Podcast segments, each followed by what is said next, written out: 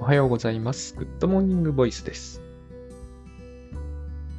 6月27日の朝、えーと、9時19分ですね。まあ少し今日は遅めなんですけど、まあこれにもやっぱり 諸事情ありまして、あの、今日は何編にするかまだちょっと決めてないんですね。あ、お知らせ先にしましょうね。えっと、7月のですね、えー17日、海の日ですね。月曜日の海の日に、祝日ですけれども、プラザの慶三さんとかなり久しぶりに、あの、ぶっちゃけ相談というのを、しかもこう、リアルでやりますっていう、えー告知です。リアルでやるというのは、つまりですね、場所を決めているんですけれども、板橋だったかな。板橋っていうのは懐かしいんですけどね、私は朝霞だったから、板橋はいつもこう、電車で東武東上線で通過する駅でした。はい、あの、で、7月17日の、えー5時から、あ、すみません、15時、3時ですね。15時から17時まで。と青空キッチンっていうところかな。えー板橋、板橋にある、多分こう、青空キッチンとかで探していただければ、どうなんだろうな、出てくるんだろう。あのーあれです。えー、グッドバイブスの公式サイトからあの見つけることができると思います。えーリアルで復活、グッドバイブスなぶっちゃけ相談という告知がありますので、えっ、と、PDX の方からですね、あのーぶっちゃけ相談ですね、要するに。を会場の多分皆様から、えー募ったりして、そこで倉園さんと私で答えると。そういった、えっ、と、まあ、催し物ですね。7月17日で、えっ、と、お値段ですね、一応、うーんと、いくらだっけな。そんな高くはな、3300円で、えっ、と、飲み放題のお茶とお菓子付きということになってます。はい、えー、3000円プラス税ってですね。なので、あの、そんなに高いというようなもんではないかなと。で、えっと、相談いただいてから、えっと、まあ、私の方で多分先に、えっと、こういうことかなという話をまとめて整理して、で、なんかこう、手に負いにくいっていうのかな。あの、少なくともここは私とは違う答えするだろうなというところを倉園さんに聞くと。これがね、一致してしまうことが稀にあるんですけど、本当に稀にあるんですけど、えっと、まあ、それはそれでいいと思うんですけどね。通常ないんで、あの、えー二人分聞けますと。まあ、それがお得かどうかわかりませんけどね。二人が違うことを言わない方が分かりやすいんじゃないかということもあるかもしれませんが、まあまあ、でも、えー多分、えー面白い感じになるんじゃないかと、えー私の方では勝手に思っているんで、えーまあ、ぜひいらしていただけるといいかと。板橋ってまあちょっと独特なんで、板橋でしょ、練馬の手前ですよね。だから、あの、成増とかまで行かないって言っても、ローカルネタすぎてちょっとピンとこないですかね。まあ、とにとにかくあの池袋から、えーすぐ近くです。うちからはむしろ今は遠いんですけどね。まあでもあの辺は行くとこう、なんつうんですかね。あの、馴染み感というもので、で、あの、すごい行きやすいんですよね。自分の感覚としては。やっぱりこう、池袋から上に上がっていくっていうのはもう風景が、えーなじ馴染んでる感じが圧倒的に違うんで、まあ東京から南東京の方は僕はもう最近ようやく渋谷がですね、えっ、と、なんとなくイメージができるようになってきたんだけど、えー基本的には僕は池袋周辺でずっと過ごしていたために、えっ、と、あの辺のことしかよくわからないんですよね、東京は。正直言って。まあまあ、東京駅とかも最近少しは、行くようになって、まあこれは実家に帰るという関係上行くようになったんですけど、まあ関係ないですね。はい、そんなところです。えっと、もう一つ告知ではこれはないんですけれども、えーっとですね、最近ちょっとこう、なんつうんですかね、えー私の、えレビューについての見解がちょっとタスクシュート協会的にいかがなものかみたいなお話が、えありまして、ちょっと釈明会見的にね、釈明会見ってのはおかしいんだけど、その釈明するわけじゃないんだけど、あの、ちょっとこう、その辺のことを、えー喋りなさいということで、こう喋るという流れになっておりまして、えー、多分これは7月4日になるんじゃないかと思うんですけど、まだちょっと正確にはわかんないですけど、これはあれあれです。あのイベントじゃないので、あの普通に無料でお聞きいただけます。えっ、ー、と、ライブで聞きたい方は、この日をチェックしてくださいというぐらいですね。えっ、ー、と、多分、うん、わかんないな。わかんない。えっ、ー、と、とにかくインターネットラジオです。スタンド FM と言うんですかね。ああるいは、えー、ボイシーかな。そういったところで、えー、J 松崎さんと、もう一人、あの、久美さんというね、あの、認定トレーナーの方と、3人で、まあ、かなえ談をすると。まあ、その中で私が日頃からこう穏やかじゃない言動をしているから、ちょっと釈明しなさいということで、えー、特にレビューについてお話を、えー、すると。あと、その最近のこの問題発言なのか知りませんけど、え、ー、と、そういうテーマについて、こう、ちょっと突っ込んでいただくと。これはすごいいいんですよ。突っ込んでいただかないと、私は自分でこう、口を滑らせたとか出現したという、自覚症状がゼロなんで、あの、全然、えっと、それってどこかおかしなところありますかぐらいになっちゃうんで、あの、突っ込んでいただかないとわからないんですよね。だから突っ込んでいただくというのは非常に素晴らしいことで、あの、なんで突っ込んでくれないんだろうなってむしろよく思うんですよね。あの、問題だというなら。なんか、いや、あれはおかしいじゃないですかみたいなことをただ言われても、どこがおかしいのかなみたいに、本当にそうなってるんですよね、今、私の中では。えーと、どこにも矛盾がないようにむしろ気をつけて喋りましたぐらいなつもりでいるんで、まあ、その辺が僕の、えーと、抜けてるところなのかもしれませんけれども、しょうがないですよね。あのつまり僕から見える風景はそうなっちゃってるから、あの誰でもそうだと思うんですよ。現他の人から見える風景と当人の見てるものはずれてるわけですよ。あのこのズレがない人ってのは実はいないんですよ。この話はもう散々パラしておりますけれども、このズレがあることが、えっ、ー、と、いや、それは失策だし罪ですって言っているのってのは、実は本当はおかしくて、えー、これが失策で罪だって話になってくると、えっ、ー、と、じゃあ、その人には客観がそのまま見えてるってことになっちゃうんだけど、そんなことはありえないんですね。だから、えっ、と、みんなずれてるわけですよ。僕の方がずれがでかいかもしれないけど、あの、程度の差でしかなくて、そこはずれてることがいけないっていう話って、実は、え本当は微妙に、えっ、と、ありえないことね。ずれてることはいけなくはないんですよ。だって全員ずれてるわけですからね。まあ、大谷翔平さんだってずれてるわけですよ。どっかずれてなければ10割になっちゃいますよね。あのこれで打てると思って振るわけだから、えー、全部ホームランになってしまうんですよ。だから、そうはならないじゃないですか。えっ、ー、と、で、そしてこうピッチャーの方もそうで、投げていてあの打たれるだろうなと思って投げてる人はいないんですよ。あれは前もちょっとそういう話したことありますけど、草野球やっててもそうだったんだけど、僕ごときがピッチャーやってた時もあるんですよ。僕多分110キロで出るかどうかなんですよ。で、そういうピッチャーですらね、あの絶対打ち取れると思って投げてるんですよ、あれは。あの、いや、これじゃ打たれるよねとかって思ってないわけですよ。でも打たれるじゃないですか。それはずれてるわけですよ。でもそれはしょうがないんですよね。どっちかがずれてるわけです。両方ずれてることもありますけどね。野球の場合はね。まあ、多々ありますね、そういうことはね。はい。えっ、ー、と、何の話してんだかわかんなくなったんで、そのまま行きますか。7月4日ぐらいだと多分思うんですよね。まあでも、まだ日程確実じゃないので、えっ、ー、と、追ってこの番組でも、えー、決まったらまたお知らせします。多分面白い回になるんじゃないかなと。そうね、興味がある人にとってはですけど、えっ、ー、と、そのタスクシュートなり、レビューなりという話を、えー、J さんと私と、えー、久美さんという方で、えー、かなえ団的にやると。これも、えー、こちらは無料で、ただイベント会場とかはないんで、あの、オンラインの、多分、ポッドキャストではないと思いますね。はい。えー、わかんない。それ、ポッドキャストでも聞けるのかなわかんないな。最近そういうのわかんなくなってるんで、あの、ポッドキャストでも聞けるかもしれませんが、ポッドキャストでは無理だよね。これ、ポッドキャストで撮ってますけど、今度のはポッドキャストでは撮らないんで、Spotify とかなら聞けるのかもしれません。ということですね。なんか、ボイシーは専用のアプリとかあるし、スタンド FM は僕ちょっと全然わからないんですけど、まあ、多分あるんじゃないかと思いますね。アプリがね。よりあった方が何かと便利ですもんね。はい。なんかそんな感じのことをやります。うん。で、えっとですね。そうだな。今日はこの流れでグダグダモードでもいいんじゃないかと思い始めたんですが、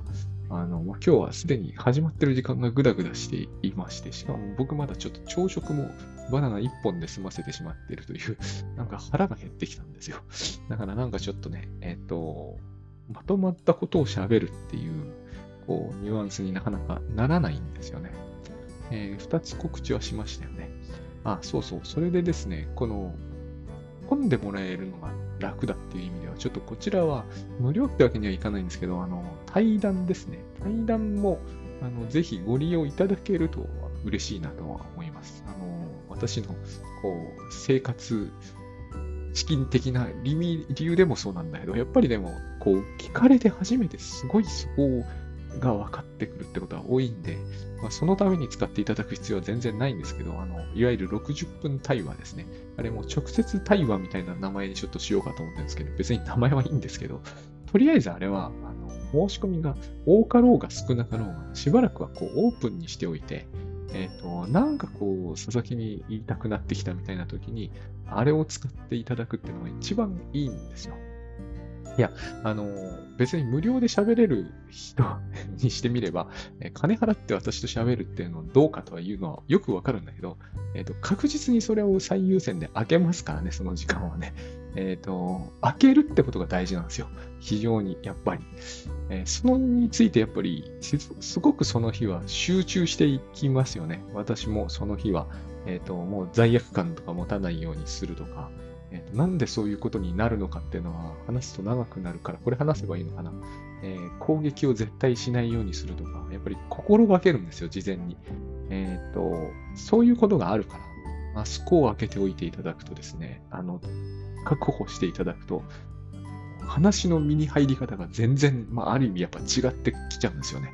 これがやっぱりこう、なんとなく、えー、なんとなく喋ってるというのと、まるで違うんですよ。ここで喋ってるのはそれなりに気合入ってるけど、やっぱり1対1でお金いただいて、この時間を作っていただいたという時に、えー、やることってのは大事だなって思いますね。こう、うんと、例えば攻撃をしないと誓ってもうしちゃいそうになる時っていうのが出てくるわけですよ。私レベルでは。やっぱりね。あの、あからさまに攻撃することは絶対ないけども、あの、やっぱりこう、うん、なんか反論してみたいなのは出るじゃないですか。そういう時にこう聞くんですよね。やっぱりね、ここの時間とここの、えーと、意味っていうものを考えると、それは一切私のためにやらないっていう、なんていうのかな、お金もらって喋ってるわけだから、私のために喋ったんでは意味がないっていう感じなんですよね。だから、あの、必ず最大限、あの、聞いた内容に対するメリットを最大化するために、えー、頑張ると。やっぱりこの努力は、え、ー、と、1時間丸々それを続けると、すごい疲れるんですよ。あの、自然とそうなるんだけれども、だからといって疲れないわけではないんですよね。疲れるんですよね。グッドバイブス的には、えー、疲れというのもないのかもしれないんだけど、実際には私はかなり疲れるんですよ。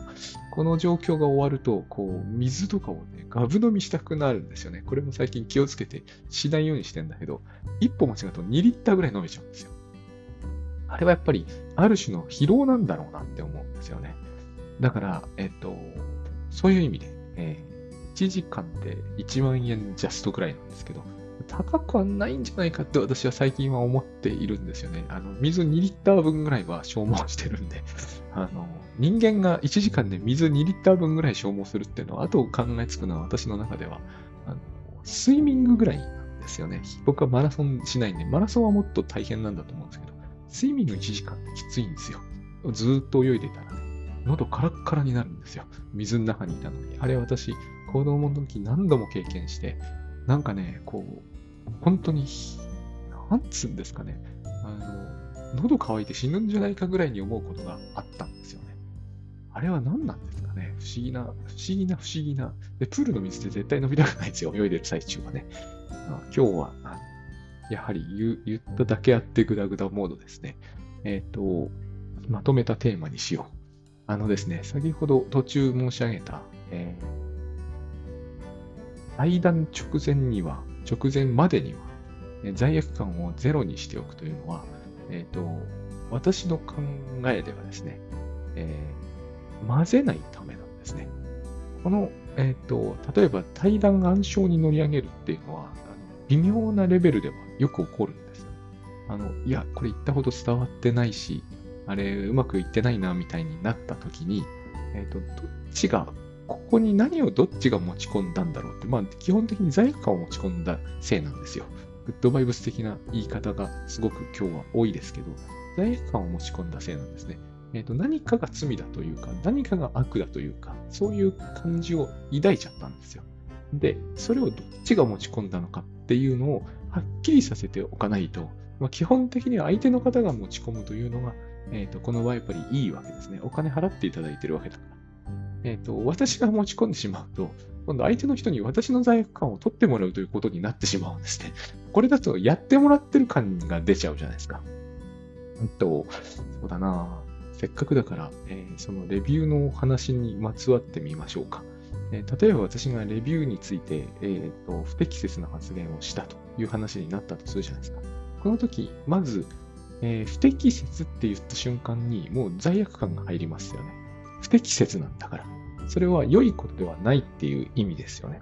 よく言いますよね。釈明会見みたいなやつで、私の不適切な言動が誤解を招きまして、申し訳ありませんでした。謝ってますもんね。つまり罪悪感ってこと、罪悪ってことね。感があの謝ってる人にあるかどうかはわかりませんが、えっ、ー、と、とにかく不適切という表現が出たということは、すでにその時にそこに罪があった。で、この場合、うんと、2つ考えられるわけですよ。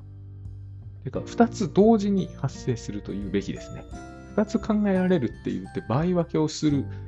ところではないんですよね。多くの場合、この二つは、えー、てか、すべての場合、この二つは同時発生するんです。一つは、私が不適切な発言をしてしまったかもしれないという罪悪。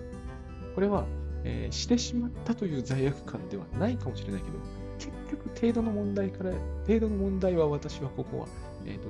ゼロにしないとあんまり意味がないと思うんで、まあ、えっ、ー、と、100と0を言うならば、1とかにしておくことは意味はありますが、えっ、ー、と、基本的には0か1かが大問題なんですね、罪悪感は。えっ、ー、と、処罰意欲を生むから。で、すぐに膨らむからですね、1が100になるのは簡単なんでね、えっ、と、だから、0にしなきゃいけないっていうか、いけないっていうのともまた違うんだけど、えー、0にするのが望ましい。そして0にはできるんで、で、えっと、不適切だという言葉を使ったということがすでにですね、あ、私の思い出せないんですよ。大体思い出せないです。ああのような頃にした発言のあの辺があって、もやっとしたら、もう罪悪感を持ったんですよ。で、えっと、不適切な発言がありましたよねとか、えっと、あったんじゃないんでしょうかって言ってる方はもちろん、えっと、私の罪を見てるわけだから、ここが大事なんですけど、私の罪を見るってことは相手の人の心の中に私像が作られて、そいつが罪を犯したんですよ。私と関係ないんですよ。ここはものすごい大事なんですよ。ここはね、とってもわかりにくいと思うんだけど、えっ、ー、と、やっぱり私たち、私の考えでは、すべての人は原則的には夢を見てるんですね。特にこんな時には夢を見てるんです。あの、当時、当日こんな話しませんからね、多分。うんわかんないけど、私のことだからしちゃいかねないけど、でも、えっ、ー、と、実は違った話する予定なんで、えっ、ー、と、こういう話はここでしますね。えっ、ー、と、別にレビューの話じゃなくてもいいですよ。私、不適切だという発言は、え定期的にしますから、え言われますからね。あの、失言の多い人間みたいなところありますから、政治家にならなくてよかったと常々思ってるんで、あの、慣れ、慣れそうにないですけどね。あの、つまり、不適切な発言を佐々木がしたって言った時のその佐々木はその人の心の中にいるんですよ。私はその人の外にいる存在だから、その人の心の中とかには住んでないので、適切な発言をしたよねっていうふうに、この人が思った瞬間に、その人の心の中に、えーと、罪悪を犯した人間というものが生まれるんですね。当然そいつは排除したくなりますよ。えっ、ー、と、私であろうと誰であろうと、その罪が重かろうと軽かろうと、だって、えっ、ー、と、私が余計なことさえしなければ、これも大事なポイントですね。しなければ、えー、その人の心が汚れることはなかったわけだから。心の中にモヤモヤが生まれることはなかったわけですよ。だから当然それは、いや私の平安な心をこいつ乱しやがってということで、そのこいつは自分の心の中にいるんだけど、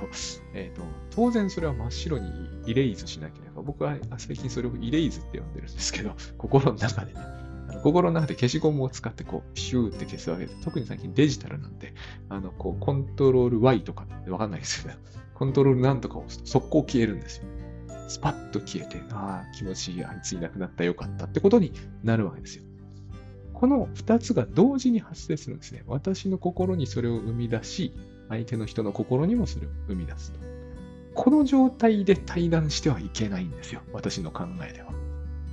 この状態で対談すると、えっ、ー、と、次にやり合うことはですね、こんなに細かいことを言わなくても、えっ、ー、と、次にやり合うことは、いや、そんなに悪かったですかな。いや、あれ悪かったですよ、みたいなことになるしかないですよね。つまり、どっちが悪かったか問題になっちゃうんですよね。これが私は桃太郎状態と言うんですよ。鬼から見れば桃太郎は、えっ、ー、と、侵略者だし、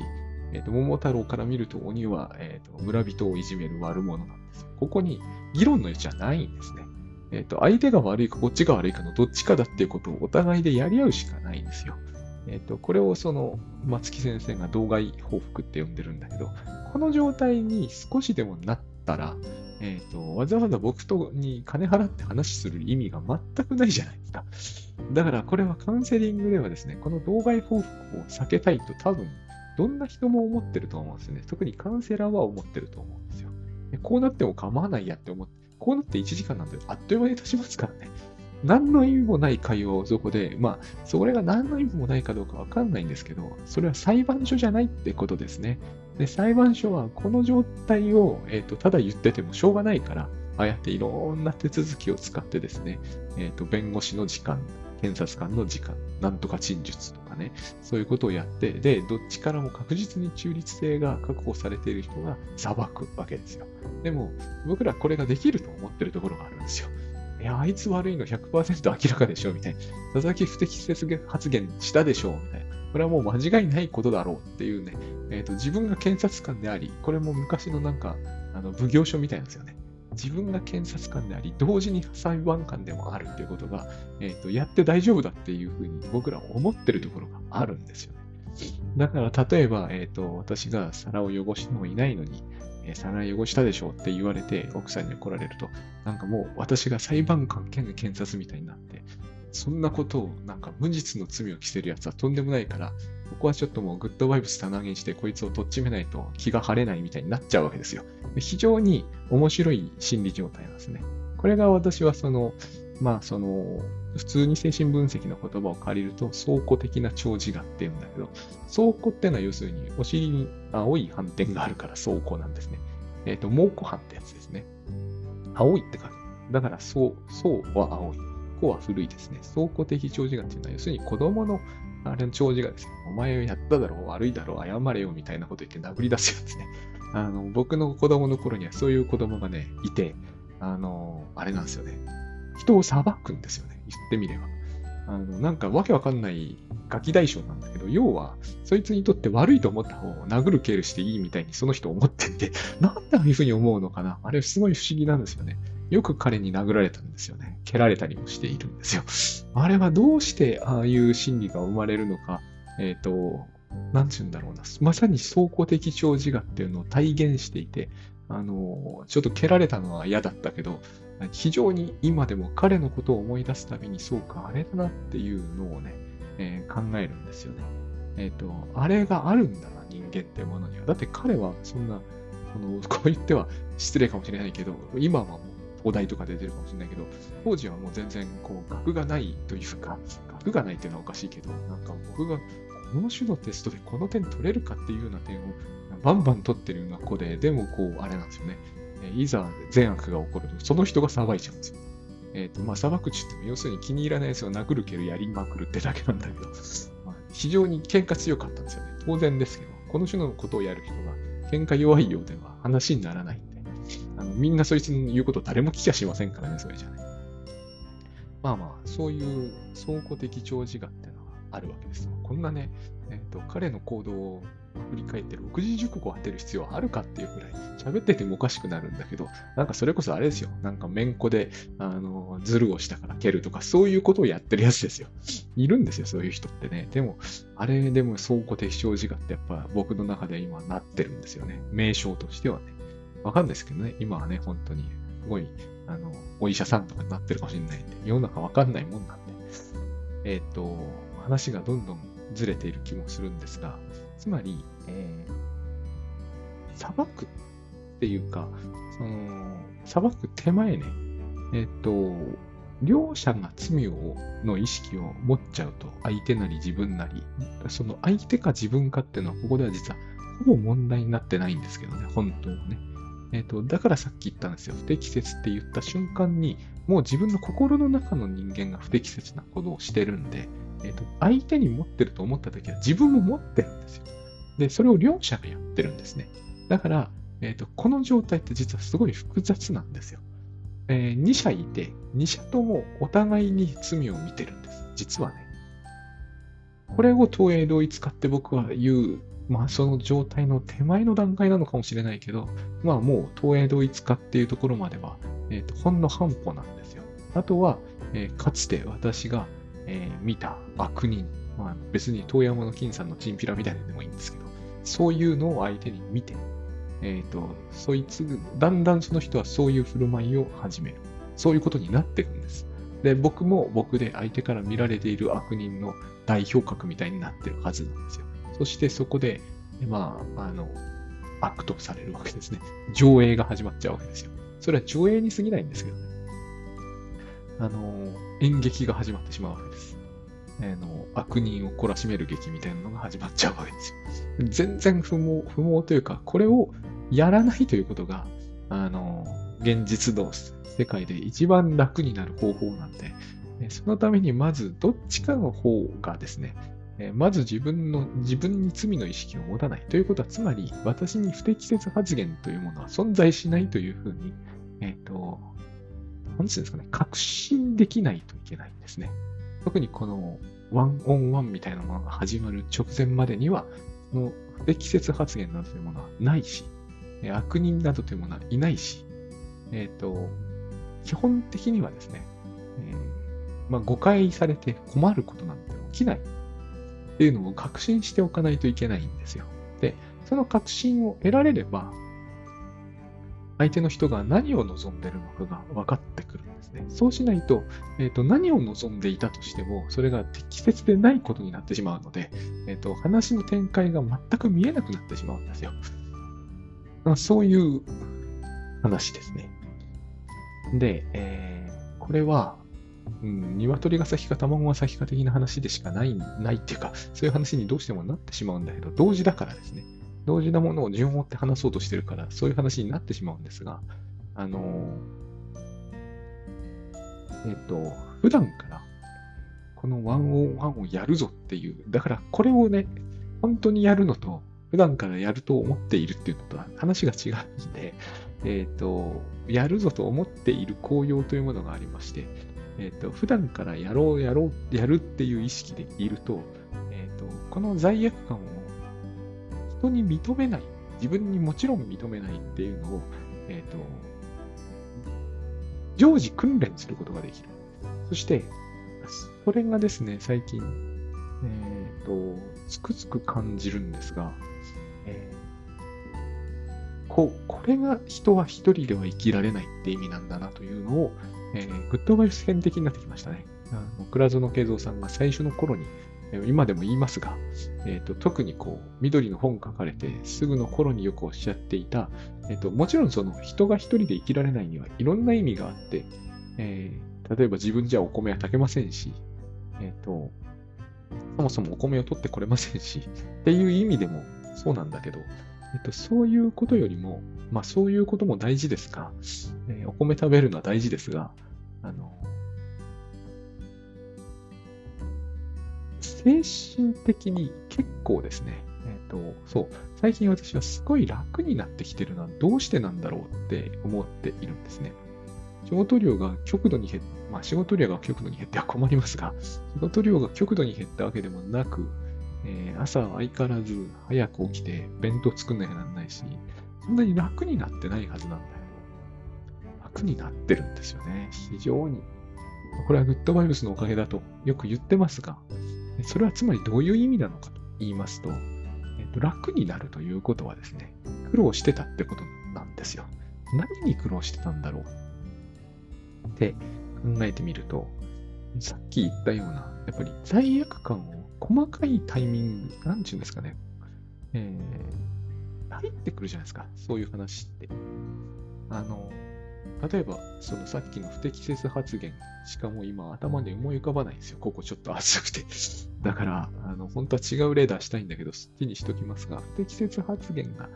あったって、昔の私がグッドバイブス以前の話ですけど、言われると、うんと、あったのだろうかって怖くなるんです。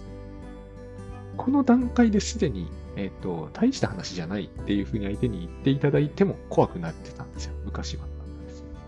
J さんなりに、いや、大したことじゃないんですけどって言われても、いや、大したことだと思ってんだろうな、J は、とかって思っちゃうわけですよ。この辺はもう、精神分析でえ全然ダメな発想だっていうのは散々言ってますよね。その時僕が、この裏では J がこう思ってるだろうなって思ってたんですよ、昔はよく。これは内的対象ですよね。えっ、と、いきなり分析用語で済まないんですけど、内的対象ですね。つまり、J の、例えば上半身の顔から前の、後ろ姿とかないから、前で、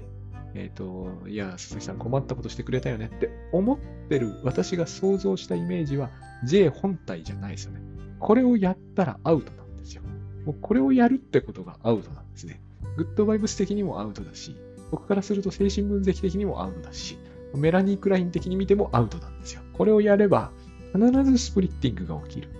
世の中を分裂させて悪いものを自分の心の中に置いて、えっ、と、それを何とかしなければならなくなってしまう。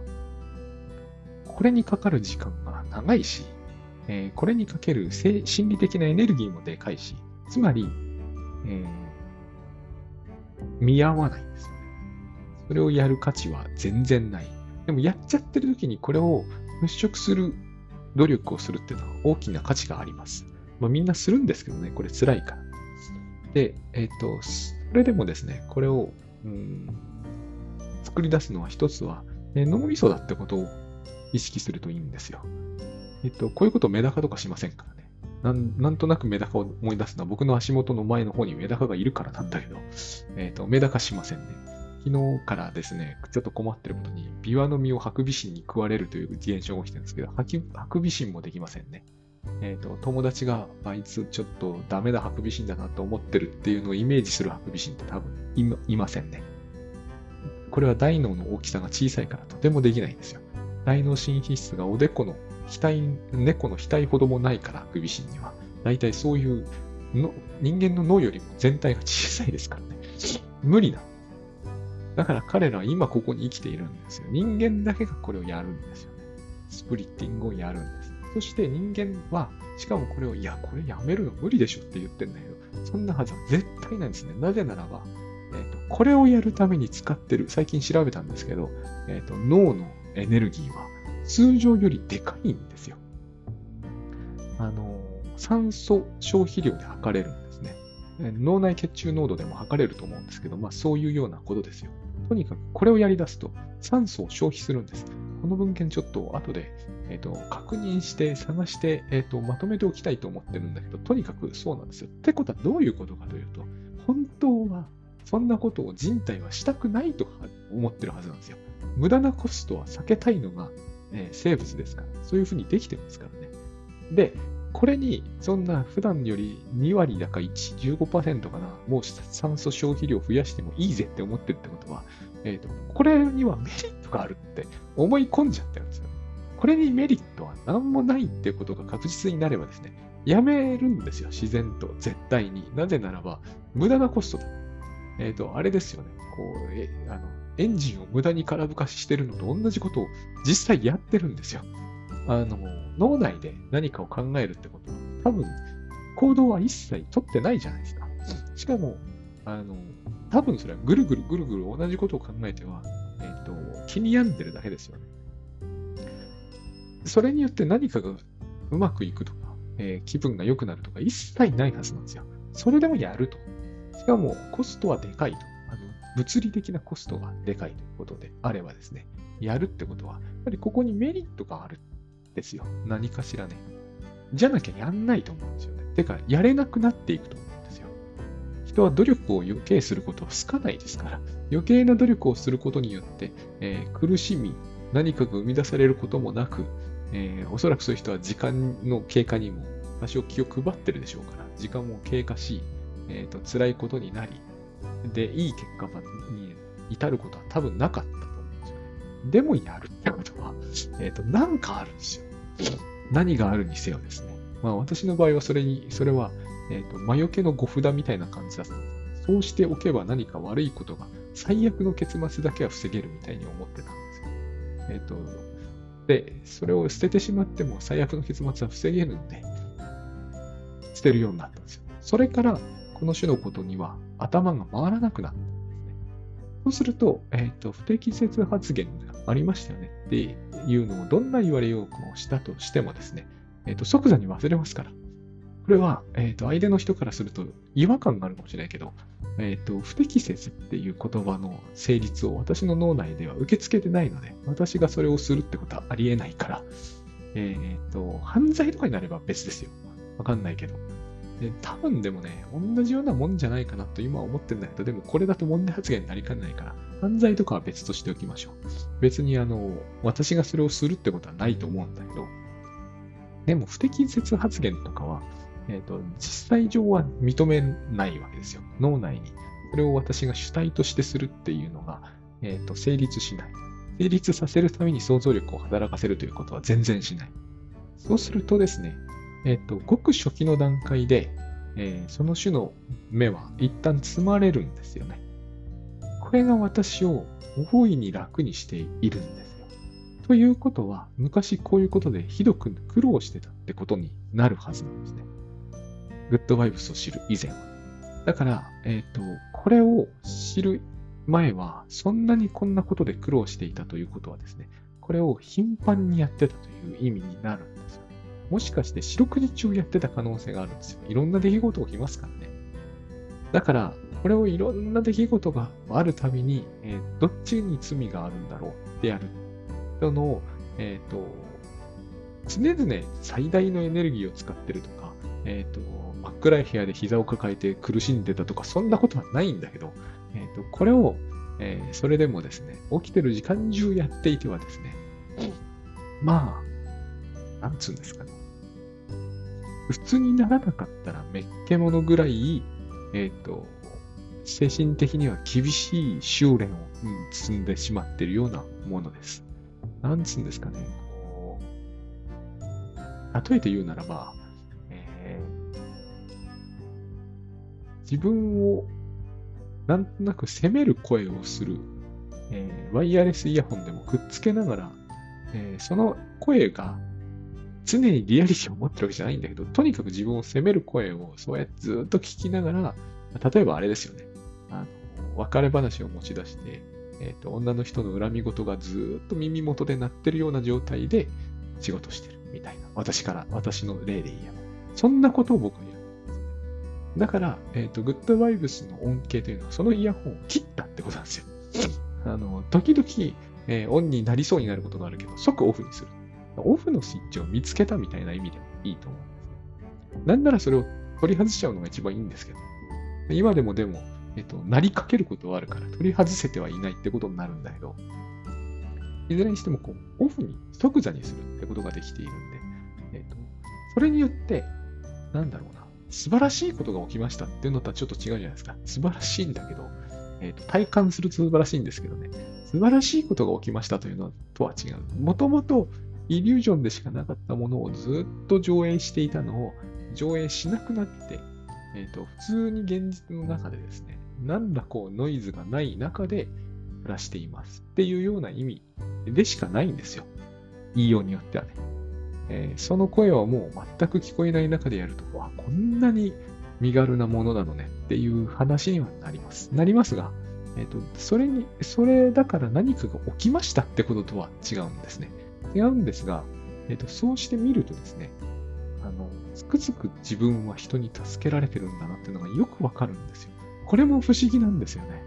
以前だって助けられてたに決まってるんですよ。私のこの能力から考えてできることの幅の狭さを思えば、えっ、と、生きていくのでもっともっと精一杯になってないとおかしいんですから、えっ、と、助けられてたんだけど、なぜか助けられてることが見えにくいんですよね。さっきのあの、こう、罪と罰の上映会をずっと見てると、なんかずっと自分一人で頑張ってるような気がしちゃうんですよ。なぜ、多分ですね、えっ、と、さっきの、えっ、と、それこそ適切でなかったかもしれないんだけど、こう、別れ話を聞き出されて、こう、泣き言と恨み言を言われているっていう状態をずーっと、それと付き合って、えー、仕事なりをしてる感じがしてると、孤軍奮闘してるような気分がしてくるんですよね。あの、昔、倉園さんがカプセルの中でっていう話をされ、カプセルの中に一人閉じこもって生きているつもりになってるってお話されてましたけど、まあ、それの、つまり精神状態ですよね。だって、その、なんかそういう、こう、ななんだろう、罪と罰ノイズみたいなのを聞いてるのは、やっぱこう、答えるんで、なんかそれと戦って、しかも俺仕事までしてるっていうのに、こう、そこでこう、一人感っていうのが出るじゃないですか。一人感って変だけど。えっ、ー、と、やっぱ孤立している感じっていうのがね、抜けないんですよね。そういう感じ、状態って。今のは例え話なんで。でも、例えば不適切なことを言いましたよねって話を聞いてしまって、それを真に受けると。不適切って言葉を自分が主体としてやりうるんだっていうふうに思ってしまうと、あの、それを何とかしなきゃって思うじゃないですか。それからずっと何とかしなきゃと思いながら仕事するなり、皿洗うなり、弁当作るなりするってことになるでしょう。そうすると、こう、活動のメインでしている、メインというか、現実に行っている活動と、えー、精神が引っ張られている方向に大きなズレが生じた状態が続くわけですよ。これはやっぱりその恨み事言われてるのと変わらないと思うんですよね。その時にやっぱり私は、あ、俺すっごい一人でこんなに大変な思いして頑張ってるよって思いたくなるんですよね。えっ、ー、と、その弁当誰が作ってくれたのかとかって気を回してる余裕ないんですよ。その仕事は誰が回してくれたのかとかね。え、ー、と、その仕事で、あの、出している誤字とかを直してくれてるの誰なのかとかを興味持ってる場合じゃないって感じになっちゃうんですよね。でずっとそうだったわけじゃないんだけど、え、ー、と、そういうことを言われて真に受けて引きずってるって時間が長ければ長いほど、え、ー、と、人が自分と関わってるってことに気づく時間がこう断片的になってしまうんですね。今はそれが持続的になってるんで、なぜならそういう不適切とかを認めてないから、えっ、ー、と、すぐそういうのは、なんか心の外に、なんていうんですかね。ていうか、基本的には忘れちゃうんですよ。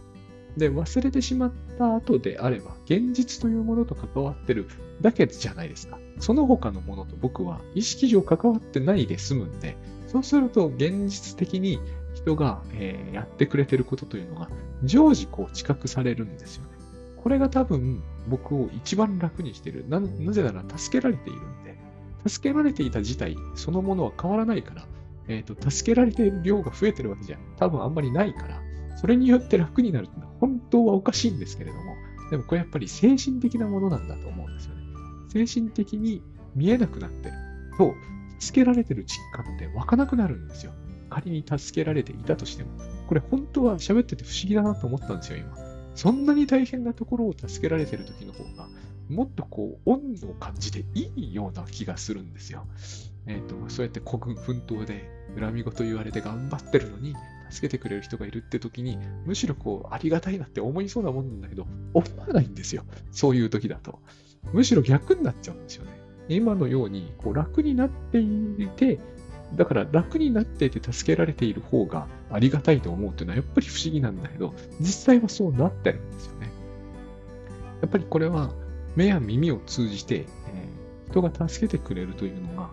入ってくるからとしかもう言いようがないですね。昔はその方が空想によって遮断されていたので、入ってこられなかったんですね。だから、えっ、ー、と、大変だったと。今は楽になってると。そんな感じがしますね。